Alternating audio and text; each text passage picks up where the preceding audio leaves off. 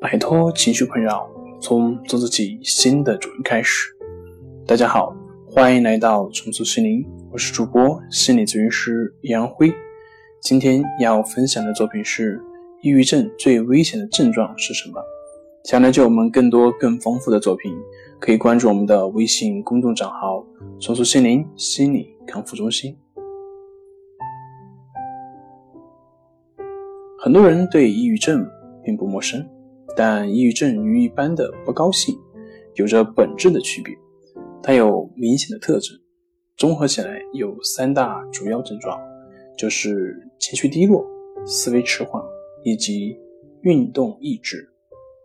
情绪低落就是指高兴不起来，总是忧愁、忧伤，甚至会悲观、绝望。《红楼梦》中那个整天愁眉淡气、动不动就流眼泪的林黛玉，就是典型的例子。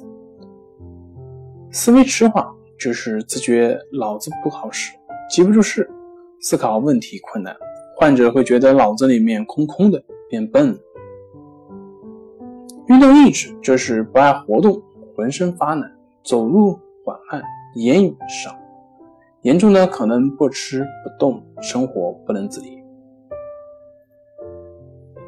抑郁症患者由于情绪低落、悲观厌世，严重时很容易产生自杀的念头，并且由于患者逻辑思维基本正常，实施自杀的成功率也比较高。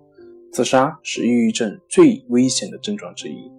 据研究，抑郁症患者的自杀率比一般人群高二十倍。社会上自杀人群可能是有一半以上是抑郁症患者。有些不明原因的自杀者，可能是生前已患有严重的抑郁症，只不过是没有被及时发现而已。由于自杀是疾病发展到一定严重程度时才会发生的，所以及早发现疾病、及早治疗对抑郁症患者非常重要。不要等到患者自杀才想到他可能患了抑郁症。很多抑郁症患者想到以死来解脱痛苦，患者经常为了结束痛。受罪或者是困惑而产生死亡的念头以及行为。好了，今天就跟大家分享到这里。这里是我们的重塑心灵。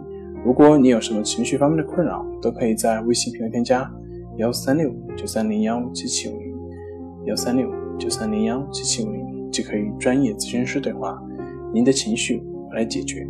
那我们下期节目再见。